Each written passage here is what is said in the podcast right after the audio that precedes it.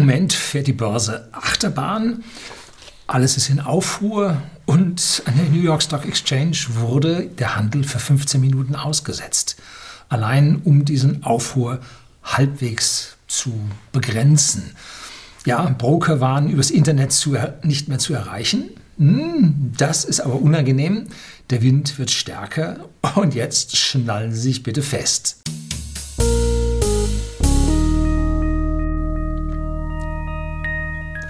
Guten Abend und herzlich willkommen im Unternehmerblog, kurz Unterblog genannt. Begleiten Sie mich auf meinem Lebensweg und lernen Sie die Geheimnisse der Gesellschaft und Wirtschaft kennen, die von Politik und Medien gerne verschwiegen werden. Und ich bin hier gefragt worden, ja, Herr Lüning, jetzt haben Sie da ein Video über äh, elektrische Passagiertronen gedreht. Kann doch gar nicht sein. Das alles andere ist doch viel, viel wichtiger.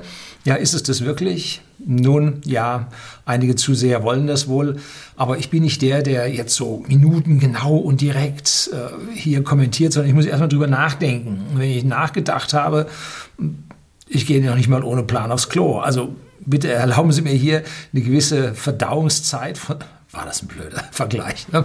äh, von diesen Nachrichten, die auf mich einstürzen. Äh, gut, ich habe ein Video gedreht, wie man im Crash mit Aktien reagiert. Und das soll gezeigt haben, dass es Menschen gibt, die unterschiedlich psychisch reagieren und deswegen auch andere unterschiedliche Depots haben müssen und dass ich wiederum ein anderer bin, der ganz anders reagiert und so weiter. Und ich habe in diesem Video mein Depot gezeigt, wie sich die Kursentwicklung ähm, oder habe erzählt, wie mein Depot weniger gelitten hätte. So. Daraufhin gab es den Kommentar eines Users, wenn du da so ein ruhiges Depot gehabt hast, dann hast du vorher auch nicht so viel verdient. Und das hat mich jetzt nicht ruhen lassen. Und ich habe mich dann mal hingesetzt und habe mal nachgedacht. Und hier kriegen Sie jetzt mal meinen Depotverlauf vom 11.03.2020. Das ist jetzt Mittwoch um 15.30 Uhr. Jetzt haben wir schon 16.30 Uhr. Ich habe zwischendrin noch ein bisschen was zu tun, bevor ich jetzt am Abend hier oder am Nachmittag hier zum Video, außergewöhnlichen Videodreh hier mich vor die Kamera setze.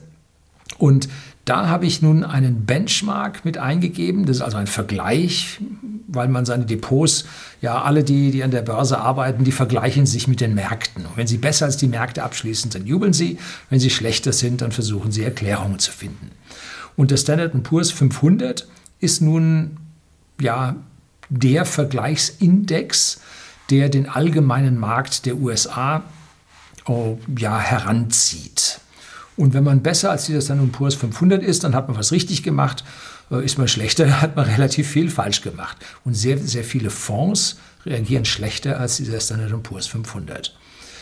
Warum habe ich jetzt nicht den Dow Jones oder den DAX genommen? Hm? Wäre doch hier für die Anleger und so wichtig. Sie, Entschuldigung, boah, das, nein, das sage ich jetzt nicht. Ähm, ich weiß jetzt nicht, wo Sie investiert sind. Ähm, ich bin A, zu mehr als 95 Prozent nicht im Euroraum investiert. Warum?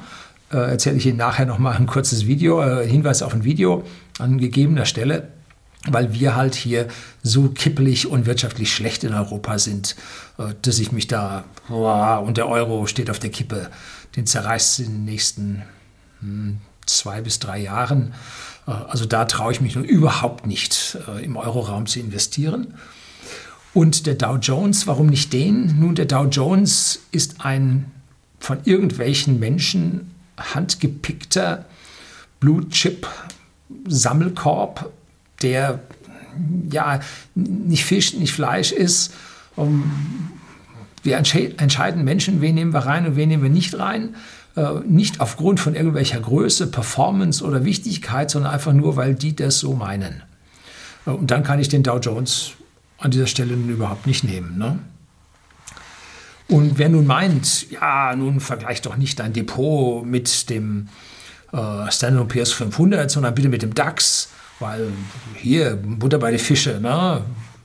machst du hier eine Ausflucht nach USA. Äh, nun, äh, der Dow hätte oder hat 2% schlechter abgeschlossen als der Standard Poor's 500. Äh, und der DAX hat rund 10% schlechter in diesem Jahr abgeschlossen als der Standard Poor's 500.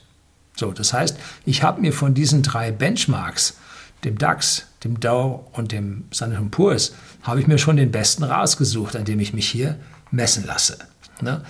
Und der DAX ist jetzt nicht ein Kursindex, wo also die Kurse zusammengezählt, sondern ist ein sogenannter Performance-Index. Das heißt, da werden die Gewinne auch noch mit reingerechnet. Das heißt, auch die Gewinne, die ausgeschüttet wurden, waren an dieser Stelle schlecht.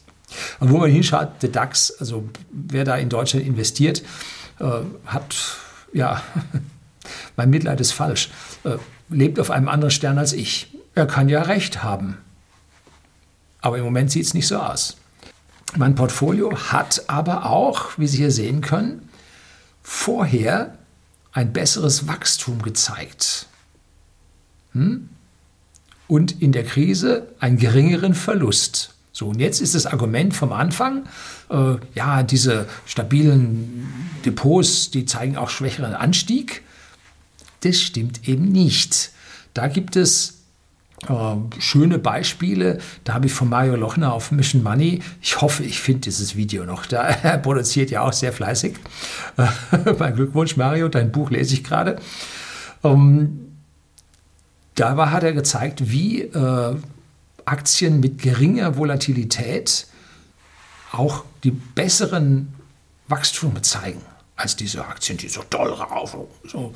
Und dann denkt man immer, oh, der ist so toll gestiegen, aber im Summe über die längere Zeit sind diese sogenannten Wachstumsaktien nicht unbedingt besser als die Aktien mit geringer Volatilität. So, und da zeigt sich jetzt, dass ich wohl die richtigen Werte mit geringer Volatilität genommen habe, dass das Depot halt auch in dieser Zeit gewachsen ist.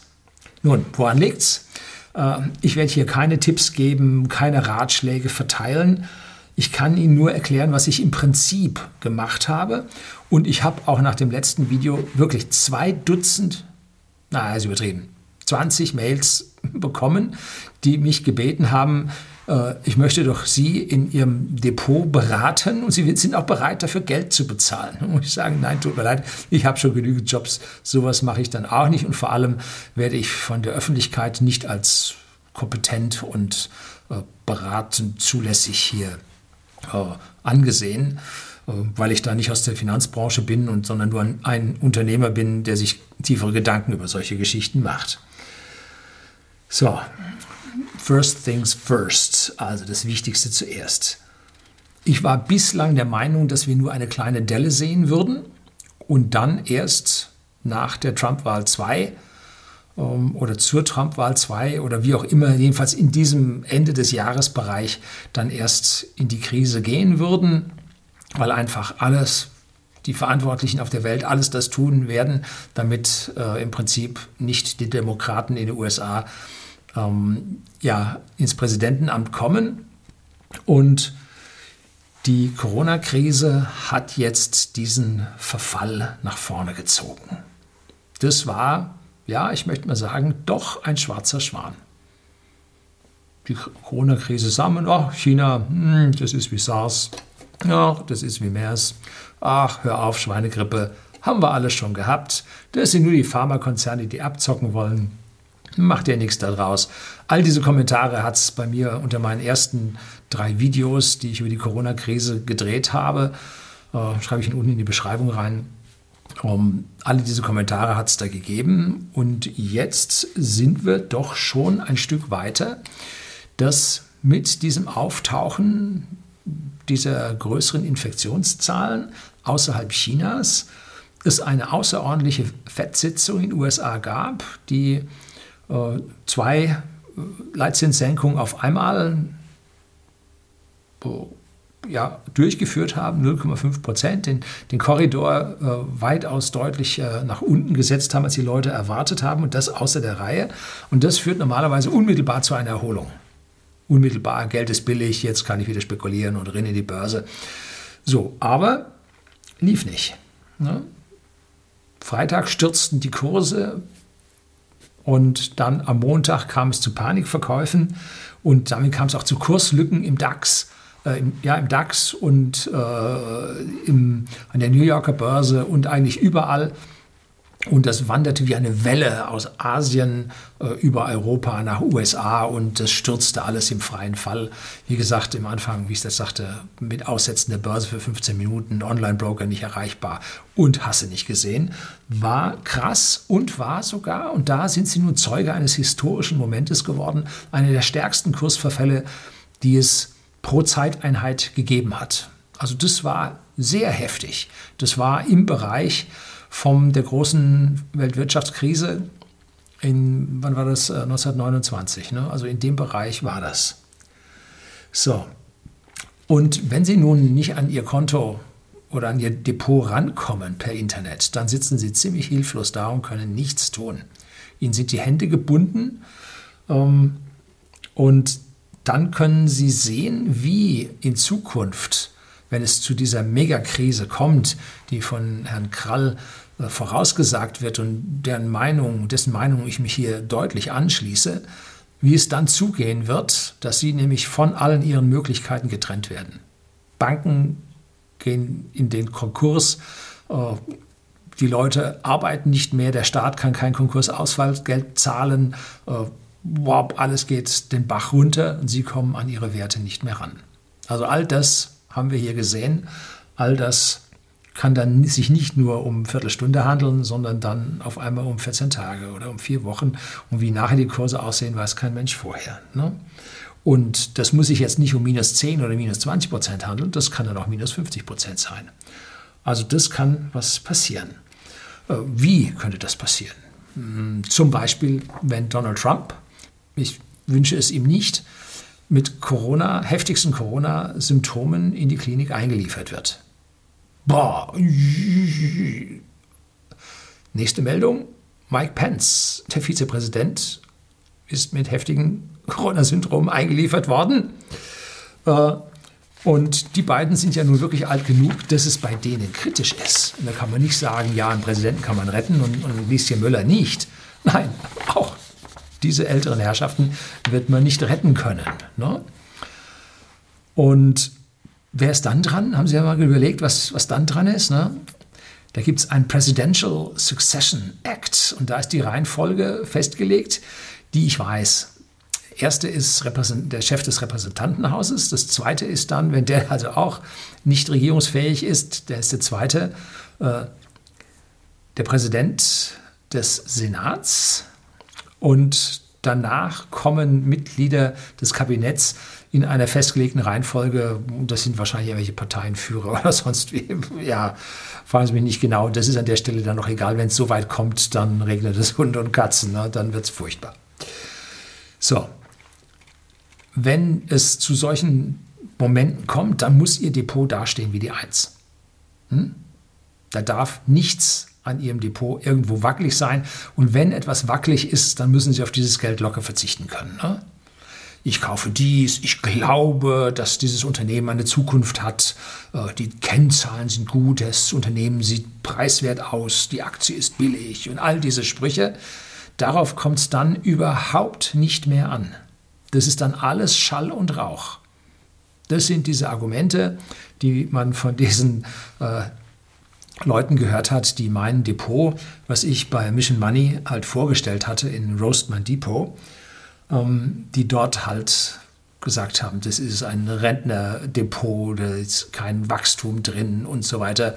Äh, Vorsicht, äh, diese mit der geringen Volatilität, diese Aktien, die wachsen auch äh, besser als die anderen, die angeblichen Growth-Aktien sind. Ne?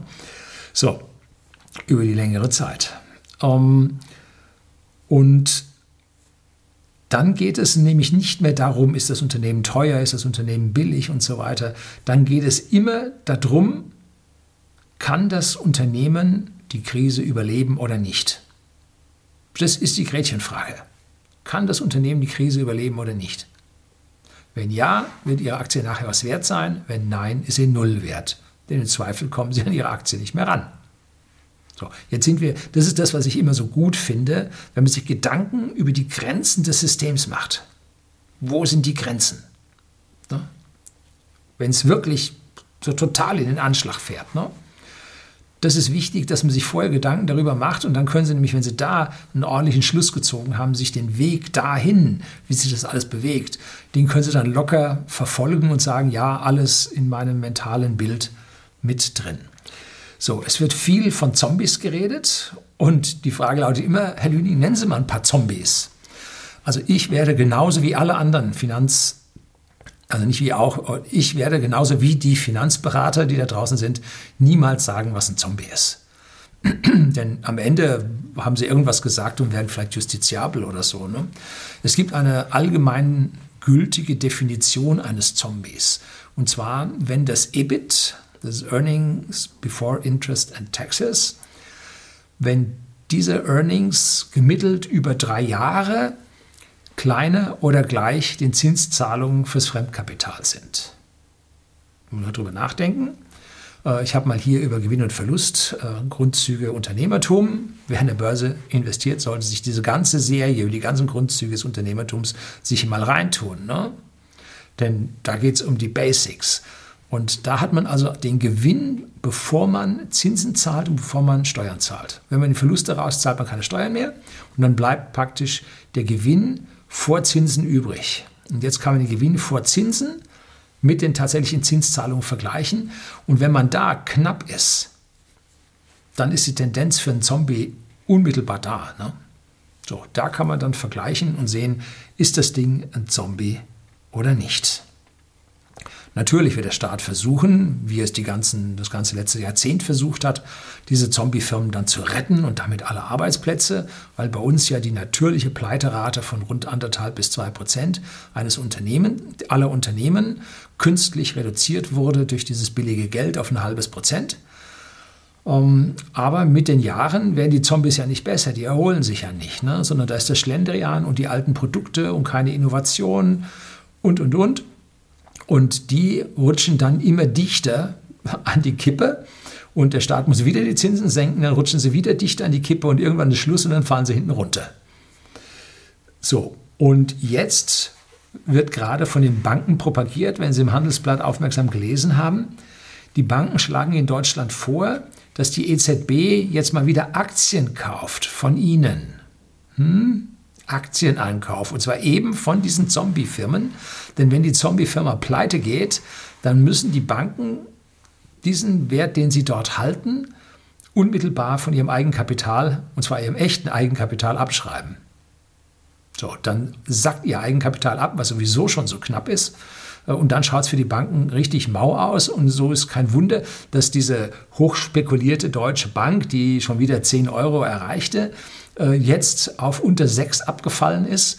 Und ja, doch die Richtung schaut gegen 5 Euro aus. Und irgendein Zu ein Kommentar, äh, Kommentierer hier, ein Zuseher hat kommentiert, wenn die Deutsche Bank auf 5 Euro ist, dann rufen sie den Staat um Hilfe an. Äh, also diese klausulierte Hilfe hat man jetzt schon gehört. Aber der Börsenkurs hat nun nichts mit der Eigenkapitalausstattung der Bank wirklich zu tun. Denn wenn Sie schauen, wie die Eigenkapital äh, oder die Marktkapitalisierung, also Anzahl Aktien mal Börsenkurs der Aktie ist, dann liegen Sie da immer noch bei über 10 Milliarden Dollar, Euro. Und das offizielle Eigenkapital liegt bei 64 Milliarden. Äh, also wir sind schon weit drunter, aber immerhin der Markt steht der Deutschen Bank noch über 10 Milliarden äh, Wert zu. Hm. Man kann den Firmen dann auch direkte Geldspritzen geben, Notkredite, Kredit, Kredite, Kritike, ja, äh, und Erleichterungen bei Kurzarbeit anmelden oder so. Das geht natürlich nur für Firmen mit Tarifverträgen, in denen Kurzarbeit drin ist und so. Kleine und Mittelunternehmen natürlich nicht. Die dürfen nämlich nicht Kurzarbeit machen. Äh, und wenn dann der Markt wegbricht, wenn der Markt die Käufer sagen, ich kaufe nicht mehr, weil sie entweder im Krankenhaus liegen oder weil sie sagen, oh, jetzt muss ich mein Geld zusammenhalten, das wird schwierig, äh, dann helfen auch diese Notkredite nicht wirklich weiter. Ne? Wenn der Umsatz zusammenbricht, ich habe mir über die Kostenrechnung von Unternehmen und wie dicht manche hier an der Pleite vorbeischlittern, ähm, dann helfen auch solche Notkredite und Überbrückungen nicht, wenn der Markt nicht wieder kommt, wenn diese alten, überalteten, unnützen Produkte nicht gekauft werden, Endstation. Dann kann dieses Unternehmen nicht überleben. Und im Moment ist es so, dass Daimler und BMW massiv in den Keller rauschen, also sowas von ungehalten geht es abwärts. Warum? Weil die gerade nichts verkaufen können. Zusätzlich. Es gibt noch die alten Bestellungen, aber wer geht heute in ein Autohaus und sagt, yo, mich drückt das Geld, ich kaufe mir einen BMW? Ja, eher nicht. Ne? Sondern ich kann mir vorstellen, dass wenn ein Leasingfahrzeug äh, jetzt in der Firma zum Ende des Leasingvertrages kommt, dass dann der Mitarbeiter sagt, oh ja, jetzt bestelle ich mir einen neuen. Und dann sagt die Leasingabteilung, ja, ganz so einfach ist das jetzt nicht. Ähm, wir haben uns mit der Leasinggesellschaft geeinigt, wir verlängern. So, die Leasinggesellschaft sagt, jo, verlängern, kriege ich Geld, gut. Äh, aber der Neukauf ist nicht. Ne? So, dass also auf einmal Autos länger gefahren werden. Genau wie der Privatmann länger fährt, passiert das in den Firmen auch, dass länger gefahren werden wird. Ne? Die Leasinggesellschaften stört es nicht, aber die Automobilhersteller, die schauen mit dem Ofenrohr ins Gebirge. Das schaut gerade ziemlich schlecht aus und deswegen rauscht es auch runter. Ähm, und wenn die Corona-Krise erstmal so richtig da ist, so richtig, und das dauert noch vier bis sechs Wochen, wenn also die Totenzahlen explodieren, dann verkaufen die Hersteller genau gar kein Auto mehr. Das wird schlimm. Wir von whisky.de haben gerade ein Lieferauto gekauft äh, mit äh, doch einer höheren Reichweite, sodass wir leider nicht elektrisch kaufen konnten. Und es ist unglaublich, was man im Moment für Nachlässe erhält. Also die sind schon ganz unten. Und jetzt endlich kriegt auch der Kleine die Nachlässe, die früher nur der Konzern bekommen hat. Endlich. Die sind froh um jedes Fahrzeug, was bei denen auf dem Band läuft. Und wir haben nicht eins von der Stange genommen, sondern wir haben eins konfiguriert. Äh, ja, also endlich kriegen auch die kleinen Mittelunternehmen diese Preisnachlässe, die wir eigentlich die ganze Zeit schon über hätten haben sollen. Ja, doch zurück zu meinem Depot. Ähm, ich bin nach dem Roast My Depot, da schreibe ich Ihnen unten das Video bei Mission Money, der Link darauf rein. Und da bin ich in den Kommentaren dort ganz massiv ange, gegriffen worden, was ich denn hier auf Krise machen würde und die Krise käme nicht und das wäre alles Blödsinn, was ich da gemacht habe und warum ich denn so defensiv sei, ach, der ist ja schon fast tot, ja, der kann kein Risiko mehr eingehen und so weiter. Hoho, Unternehmer gehen immer Risiko ein und zwar bis zum letzten Tag. Entweder bis zu seinem eigenen letzten Tag oder zum letzten Tag des Unternehmens. Unternehmens. Ja, erlauben Sie mir ein bisschen diese, diesen morbiden Sarkasmus. Da wurde ich auch gefragt, ah, Lüning, da können Sie doch keine Witze machen. Dann sage ich, äh, ja, tut mir leid, also soll ich hier sitzen und mir sollen die Tränen runterlaufen? Also wenn Sie Witze machen und ein bisschen grinsen können, dann fühlen Sie sich besser. Das ändert an der ganzen Situation nichts, weder zum Guten noch zum Schlechten. Aber wenn man darüber Witzchen macht. Ähm, ja, ich fühle mich dabei besser und darum mache ich das. Also ich kann mit diesem Sarkasmus, äh, der sich auch auf mich selbst bezieht, kann ich durchaus besser leben als ohne. Ne? So, also das zu denen, die jetzt hier den Miesepeter machen, versuchen Sie mal zu lächeln, morgens vor den Spiegel. Lächeln Sie sich an. Es gibt ein Feedback aus dem Muskel in Ihr Gehirn. Ja, konditioniert Sie, damit Sie besser drauf sind. So, aber warum ich denn so defensiv sei? Ne? Wenn man relativ viel gesehen hat wie ich, ich habe meine erste Krise, die ich äh, so persönlich richtig gesehen habe, war die Ölkrise 1974. Dann kam die zweite Ölkrise 1981. Ja, die hat mich auch beruflich dann erwischt, indem ich nämlich äh, meinen ersten Job nicht antreten konnte. Dann 9-11 war heftig, folgende Dotcom-Krise. Äh, dann 2008, 2009 die Finanzkrise, da bin ich schon weitaus besser durchgekommen. So, und dann die letzte Krise Ende 2018, auch die habe ich ganz wunderbar äh, abgefrühstückt. Und wenn man solche eine Anzahl an Krisen wirklich miterlebt hat, dann spürt man, dann fühlt man das Gras wachsen. Ne? Und ich habe der Krise zwar mehr Zeit gegeben, dass ich gesagt habe, die kommt erst Ende des Jahres und jetzt kriegen wir vielleicht so eine kleine Delle oder so. Aber ich habe gesagt, was du heute kannst besorgen, das verschiebe nicht auf morgen. Und so habe ich angefangen, mein Depot umzubauen. Sorge bei Zeiten, so hast du in der Not. Ne? Das kann man an dieser Stelle lernen und das ist der Vorteil, wenn man dann mal ein paar Jährchen auf dem Buckel hat und nicht so ein junger Springesfeld ist. Die Krise oder die Korrektur am Ende des Jahres 2018, so richtig war der groß war der Dip nicht. Das war aber eine gute Möglichkeit, Gewinne mitzunehmen, indem man die Stop-Losses ganz scharf nachgezogen hat. Und als es dann zuckte, dann war ich aus den Werten raus. Habe natürlich auch meinen Tesla verloren an der Stelle. Gut, kann passieren. Nach dem kleinen Zwischenkorrektur dort habe ich dann mein ruhiges Depot aufgebaut eines, bei dem man keine Stop-Losses mehr braucht. Denn wie gesagt, wenn es richtig rund geht, kommen sie auch an ihr Depot nicht mehr ran und können sie auch ihre Stop-Losses nicht bewegen. Ne? Wenn sie Glück haben, werden sie noch ausgeführt. Wenn nicht, werden sie auch nicht ausgeführt. Ne? Und mein Riecher hat mir an dieser Stelle recht gegeben. Ich muss jetzt, tut mir leid, also wenn ich jetzt hier ein bisschen meinen Finger in die Wunden dieser Kommentatoren rein reibe und dabei nur einen kleinen Kollateralschaden auch Sie hier als Zuschauer erwische. Ähm, es ist wichtig, dass man an dieser Stelle den Schmerz spürt, denn sonst lernt man daraus nichts. Ne? Und äh, als kleinen ja, Wermutstropfen an der Stelle, ich habe auch einen Teil meiner Gewinne wieder abgegeben, wie Sie an diesem Diagramm gesehen haben, die ich seit Anfang des Jahres ganz heftig eingeschoben hatte und bin noch bei 3, 4, 5 Prozent plus. Das schwankt momentan und ich gehe davon aus, dass sich das auch noch ins Minus dreht. Keine Frage. Ich habe auch äh, eine Portion, jetzt nicht mehr vernachlässigbar, in Bitcoin drin und habe bei Bitcoin leider nicht wie der Mario Lochner von Mission Money bei 3400 gekauft, oder was immer er damals sagte, äh, sondern erst später bei 7000 oder sowas. Ähm, aber ich bin immer noch leicht im Plus. Ich war irre im Plus. Und Bitcoin hat jetzt massiv nachgelassen. Ähm, und da fragt man sich immer, warum? Warum hat Bitcoin nachgelassen? Das müsste doch jetzt die Fluchtwährung sein, wenn hier die Wirtschaft da baden geht und so. Äh, es gibt mehrere Theorien. Eine davon ist, äh, die meisten Bitcoins werden in China geschürft.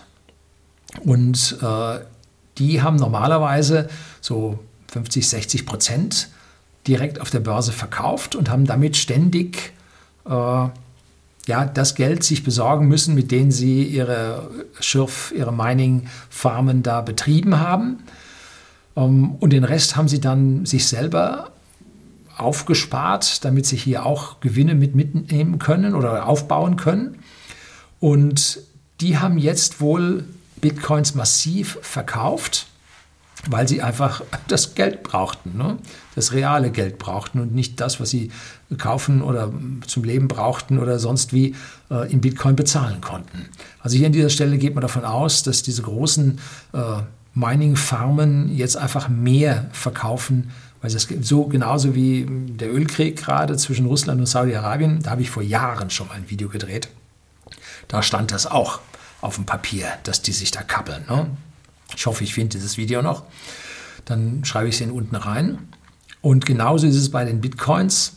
Äh, irgendwann, wenn man Geld braucht, muss man mehr verkaufen. Das geht nur, wenn die Preise sinken. Genau wie beim Öl. Man muss mehr verkaufen jetzt, wo nichts mehr abgenommen wird.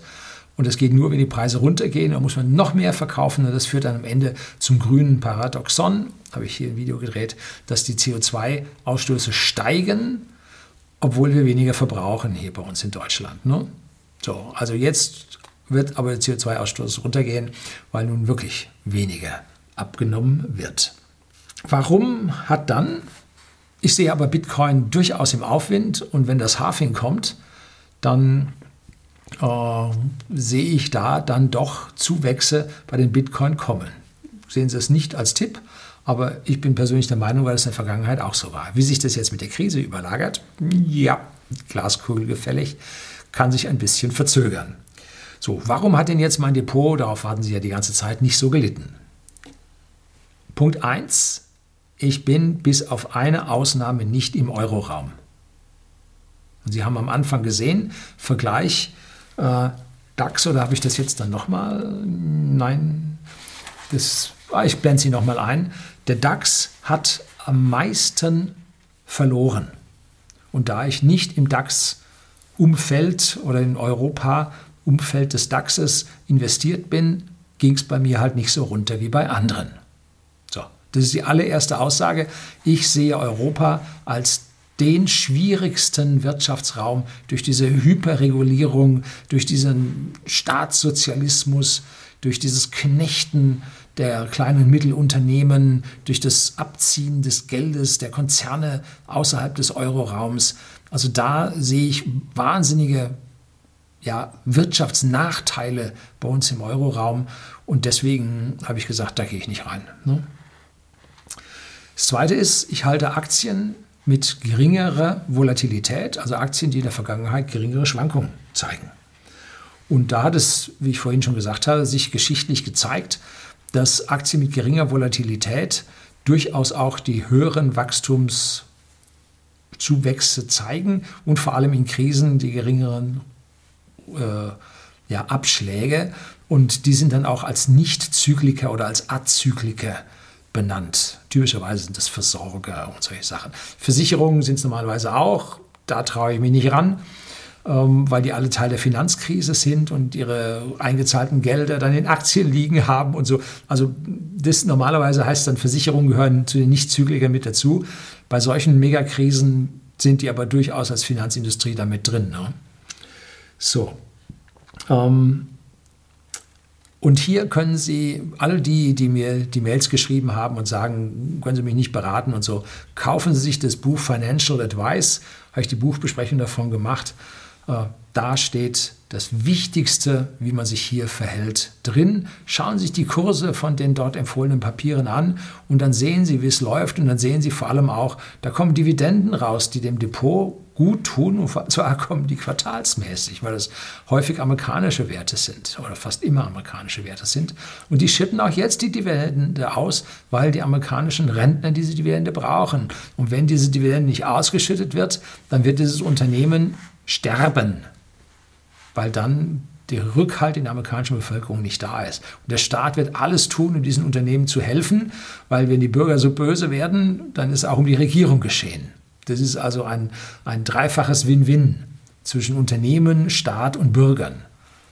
Und da, wenn sie drin sind, dann äh, laufen ihre Depots weitaus besser. So, und Punkt 3, ich halte eine größere Position in Xetra Gold. Und das ist physisches Gold, was da letztlich, hat mir auch einer geschrieben, nein, Sie müssen physisches Gold kaufen. Xetra Gold ist physisches Gold, Sie können sich das auch liefern lassen. Ähm, und das liegt bei Clearstream allerdings in Frankfurt und unterliegt dann, wenn es ein Goldverbot gibt, dann auch der staatlichen Kollekte. Tja, ich habe nicht mehr ganz so viel, wie ich früher in diesem Roast My Depot gezeigt hatte. Aber es hat deutlich dämpfend auf diese Kursverluste gewirkt. Gold ist, wie es so schön heißt, eine Versicherung. Und man macht keine Rendite damit, wobei, wenn man die letzten Jahre sich anschaut, man hat durchaus Rendite damit gemacht. Zwar keine Dividende, aber Kursgewinne. So, in Summe hat mich also der, dieser Brandtest, dieser Ernstfall in meinem Depot richtig beruhigt ich habe gesehen, dass all das, was ich mir gedacht habe, äh, funktioniert hat. Ein bisschen muss ich noch nachjustieren, weil das eine oder andere nicht funktioniert hat. Ähm, doch soll man jetzt hingehen und sagen, ich verkaufe alles, weil das Geld hält sich ja. Nun, ich habe auch etliche Aktien in meinem Depot, äh, die muss ich dann heftig versteuern, weil ich dann immer noch große Gewinne aus der Vergangenheit mitschleppe. Ne? Ähm, tja, Cash ist Trash, wie Ray Dalio sagt, habe ich von seinem Interview in Davos auf dem Forum äh, das zitiert gehabt. Ähm, so schnell wie diese Krise jetzt dann tatsächlich kam, so kam sie am Ende dann doch mit Ansage und äh, es kann sehr schnell gehen, dass im Prinzip dieser Cash, den man dann aufbaut, auf einmal verfällt wenn es den Euro auseinanderreißt und Sie haben Euro, wenn Ihre Bank über den Jordan geht und Sie haben mehr als 100.000 da liegen. Hier waren etliche, die gesagt haben, sie haben da also siebenstellige Depots. Ne? Ja, ähm, an der Stelle wird es dann schwierig, wenn Sie zu viel Cash halten. Äh, Staatsanleihen, kurzlaufend, jo, was ist kurz? ist es kurz genug, wenn das jetzt so dermaßen bergab geht? Ne? Wann sind die Staaten pleite? Schwer. Ähm, Meine drei Videos über die Corona-Krise, auch die finden Sie ja unten in der Beschreibung, die wurden als Hetze abgetan und ich soll nicht so und das ist ja Schwarzmalerei und, und so weiter und so fort. Ähm, heute spricht Frau Kanzlerin, oder also gestern sprach Frau Kanzlerin in der Pressekonferenz von 60 Prozent Infektionsrate. Bei den aktuellen Todesraten sind das Hunderttausende in Deutschland.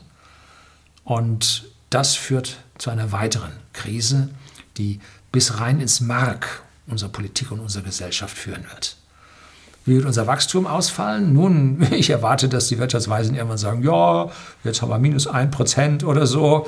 Ähm, das hieße allerdings, wir wären schon tief in einer Rezession drin, weil wir jetzt ja so ein bisschen minus 0,1, plus 0,1, minus 0,1 und so.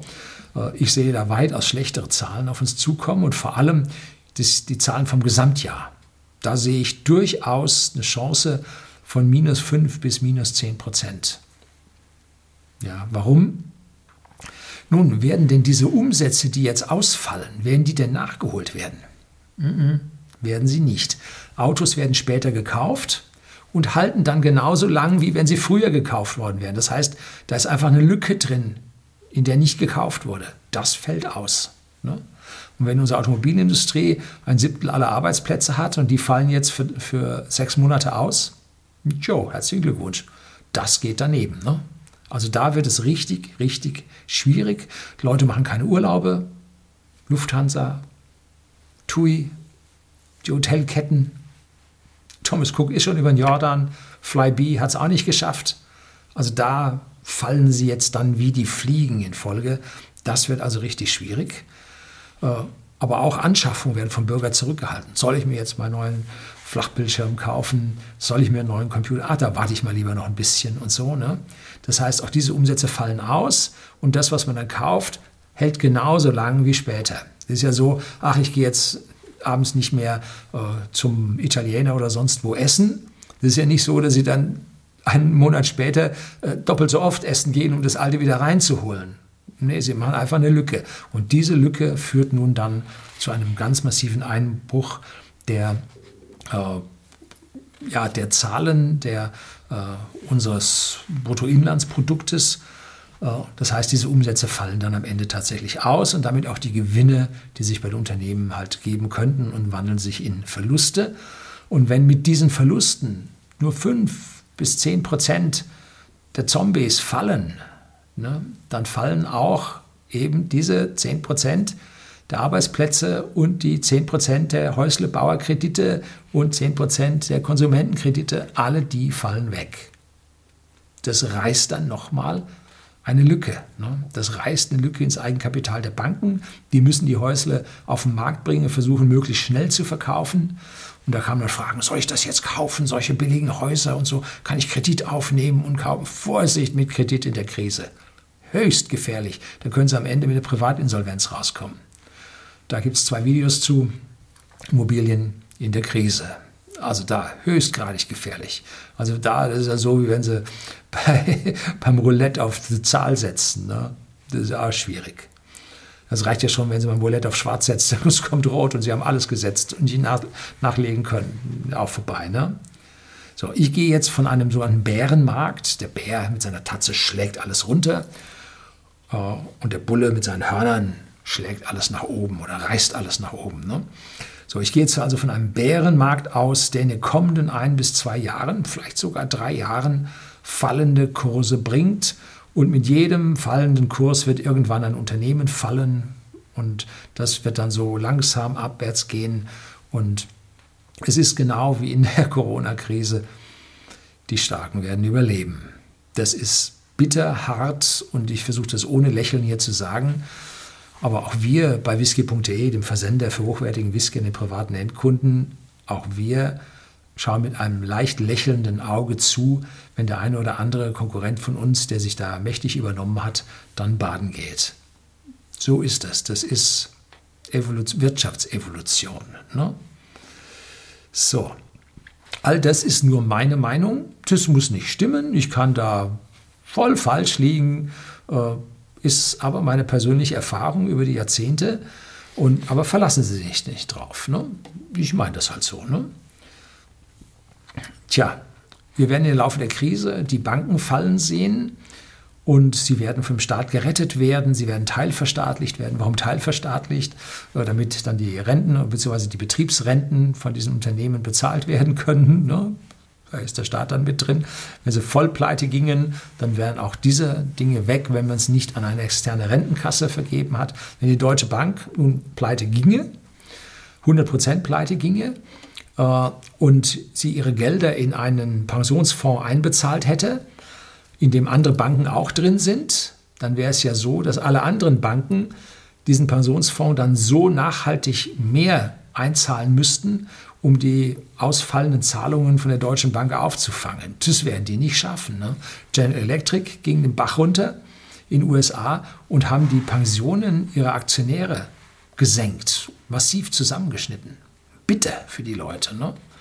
Und deswegen werden bei uns die Banken gerettet, um äh, den Bankern hier ihre Pensionen nicht zu vermiesen. Das ist eine schwierige, ethisch schwierige Geschichte. Da haben Leute hohe Boni bekommen, haben hohe Altersansprüche und äh, die kriegen dann auch noch hohe Bezüge aus Steuergeldern dafür bekommen, dass sie uns alle sauber so in die Krise geritten haben. Ne? Hochgradig schwierig fällt mir so der Vergleich mit den Stasi-Mitarbeitern, äh, mit deren hohen Pensionen in der DDR oder jetzt bei uns nach Übergang aus der DDR zu ein. Auch hier erhalten die Leute höchste Renten im Vergleich zum Rest der Bevölkerung.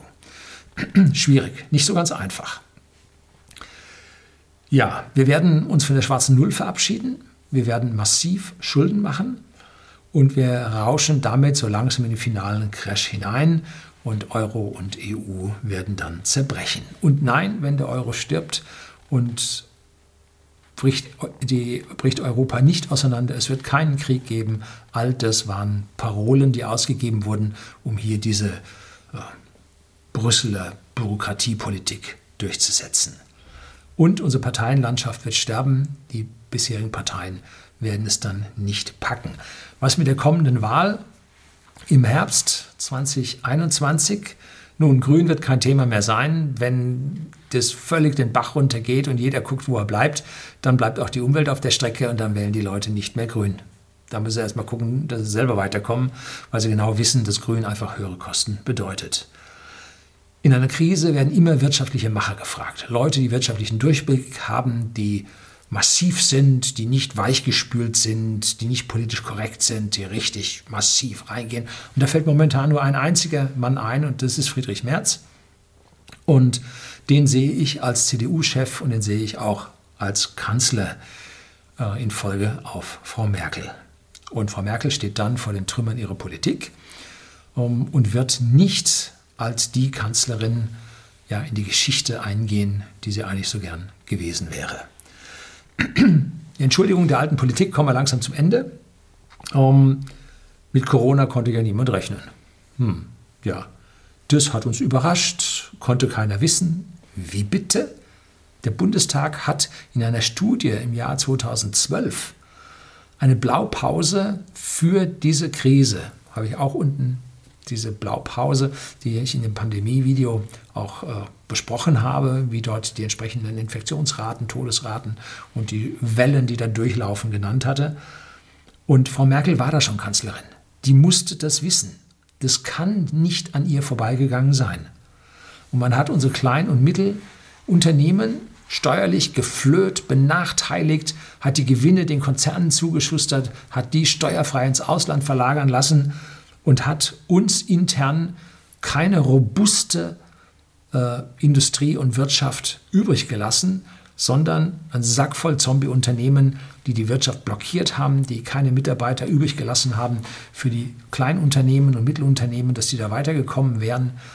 Stichwort Fachkräftemangel. Wenn ich bei einem Zombie ein äh, sattes Gehalt kriege, was da aus Schulden finanziert wird, dann bleibe ich doch da. Warum soll ich dann mich anstrengen bei einem kleinen und Mittelunternehmen? Nö, bleibe ich lieber da. Ne? Und das hat die Politik alles gefördert. Und jetzt wundern wir uns, dass wir keine Innovationen haben, dass wir keine Startups haben, dass wir nichts haben, was die Welt von uns haben will. Äh, außer Autos, die jetzt auch gerade keiner was von uns haben will und Maschinen, die auch im Moment gar keiner braucht. Ja, so. Und da wundern wir uns, dass die ganze Sache in den Graben gegangen ist. Äh, Dieser wirtschaftliche Absturz kam für die Wissenden mit Ansage. Seit Jahren mit Ansage. Die reden mir hier den Mund fusselig. Ja, äh, gut, kann man machen, man wird aber nicht gehört. Ne? Da ist das Getöse der Mainstream-Medien äh, einfach viel, viel lauter. Und das ist auch der Grund, warum der DAX, obwohl er ein Performance-Index ist, um so viel schlechter abschneidet als das Standard Poor's 500. Ne? Wir sind das Zugpferd in Europa und wir haben gerade angefangen zu lahmen. Und wie heißt es so schön, wenn wir Husten haben, da hat der Rest von Europa Grippe. Im wahrsten Sinne des Wortes.